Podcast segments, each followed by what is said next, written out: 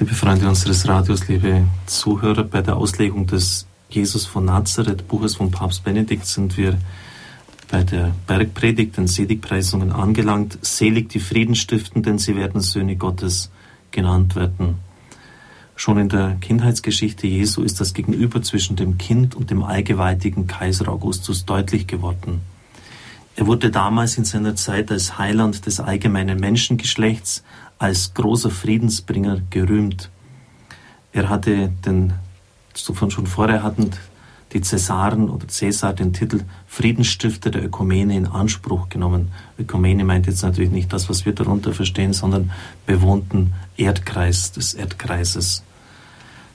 Kaiser Augustus meinte übrigens, dass die Fundamente, die er gelegt hatte, mit der wesentlichen Begründung des Reiches, des römischen Imperiums durch ihn unverrückbar sein würden. Die Legionen Roms standen im Herzen Germaniens. Sie regierten von Gibraltar bis zum Nahen Osten hin.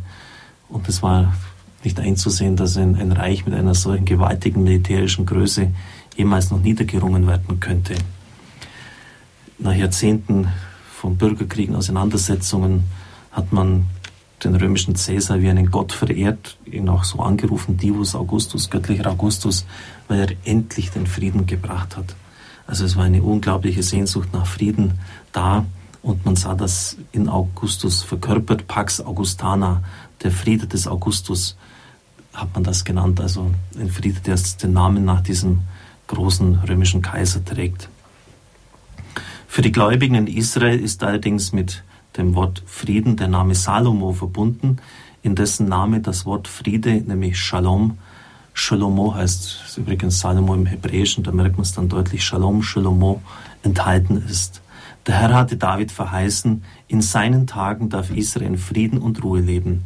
Er wird für mich Sohn sein und ich werde für ihn Vater sein. Damit wird ein Zusammenhang von Gottes Sohnschaft und Königtum des Friedens deutlich. Jesus ist der Sohn und er ist es wirklich. Er ist der wahre Salomo, der Bringer des Friedens. Frieden zu stiften gehört zum Wesen seiner Sohnschaft. Das ist auch interessant, weil es heißt ja dann, denn sie werden Söhne Gottes heißen. Da könnte man ja auch sagen, sie werden Gott schauen, sie äh, werden belohnt werden, wenn jemand Frieden stiftet. Aber das heißt, sie werden Söhne Gottes heißen. Denn Frieden stiften und Gottes Sohnschaft ist eine Einheit, gehört von dem Verständnis der Bibel zusammen.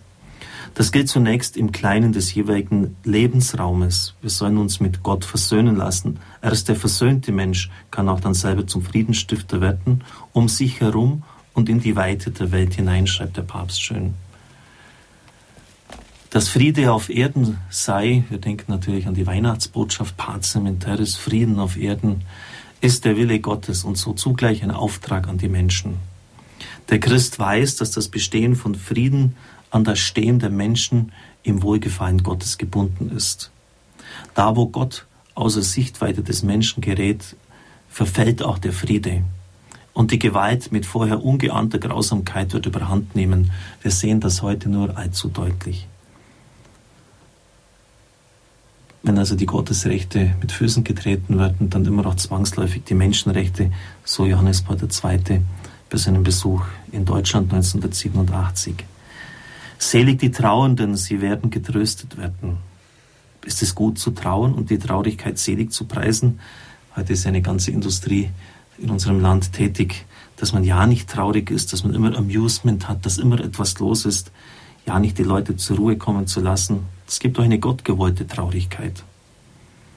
Aber zunächst erörtert der Papst jene Traurigkeit, die in den Abgrund führt, eine Traurigkeit, die die Hoffnung verloren hat, die nicht mehr der Liebe traut, auch nicht mehr der Wahrheit. Und die, diese Traurigkeit zerstört den Menschen von innen her. Ist sehr gefährlich, auch im geistlichen Leben. Vor allem auch das Selbstmitleid. Das, das, das hängt auch mit dieser Traurigkeit zusammen. Das ist etwas, was bei vielen Menschen die Entwicklung im geistlichen Leben stört, zerstört und wo sie nicht weiterkommen.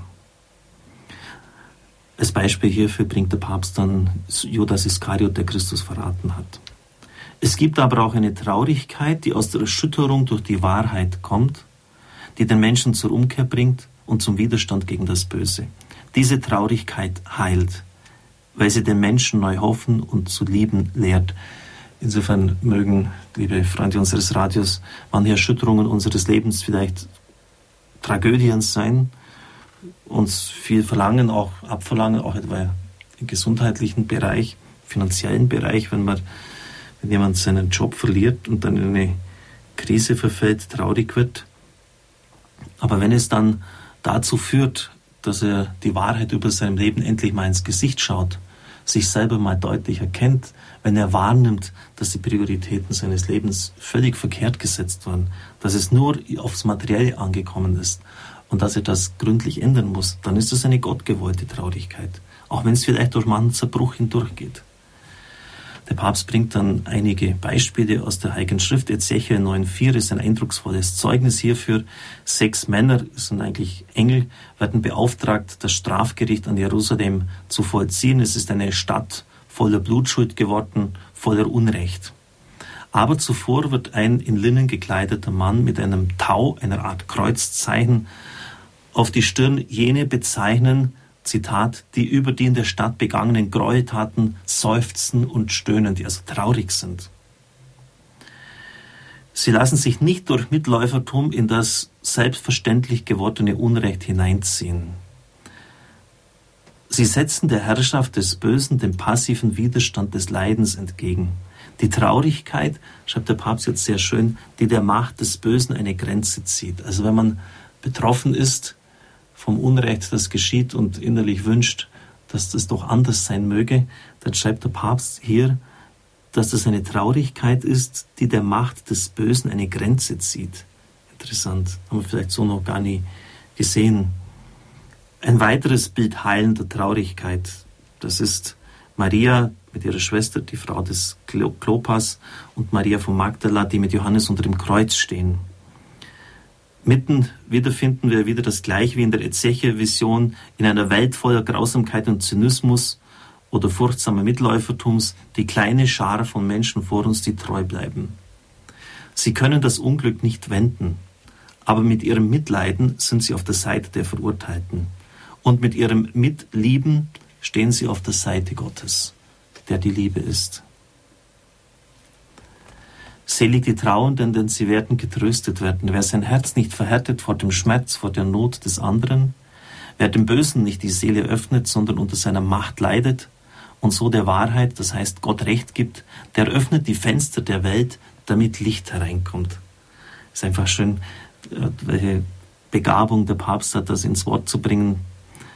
Nicht umsonst sagt Kardinal Meissner, dass er der Mozart der Theologie ist, weil er nicht nur theologisch tief blickt, sondern es auch ins Wort bringen kann. Das haben leider relativ wenige. Es gibt Personen in der Theologie, die, die große Einsichten haben, aber dann ein Satz, der eine ganze Seite oder eine halbe Seite in Anspruch nimmt, da ist wenig geholfen. Den so Trauernden ist der große Trost verheißen. Insofern hängt die zweite Seligpreisung mit der siebten zusammen, in der es heißt, selig, die um der Gerechtigkeit willen verfolgt werden, denn ihre ist das Himmelreich. Die Traurigkeit, von der der Herr spricht, ist Nonkonformismus mit dem Bösen. Die Welt verträgt diese Art von Widerstand nicht. Sie verlangt das Mitmachen, das Mitlaufen. Und deshalb ist diese Traurigkeit, dieses Betroffensein durch das Böse Anklage. Sie tritt der Betäubung des Gewissens entgegen. Deshalb werden die Trauernden auch zu Verfolgten um der Gerechtigkeit willen. Soweit diese sehr tiefen Auslegungen, das muss man wirklich noch äh, meditieren oder in der Ruhe mal nachlesen. Die Auslegungen des Papstes zum den Seligpreisungen, selig die Frieden stiften und selig die traurig sind. Ich darf Ihnen den Segen spenden. Es segne und behüte Sie der allmächtige und gütige Gott, der Vater, der Sohn und der Heilige Geist. Amen. Ich wünsche Ihnen einen gesegneten Tag.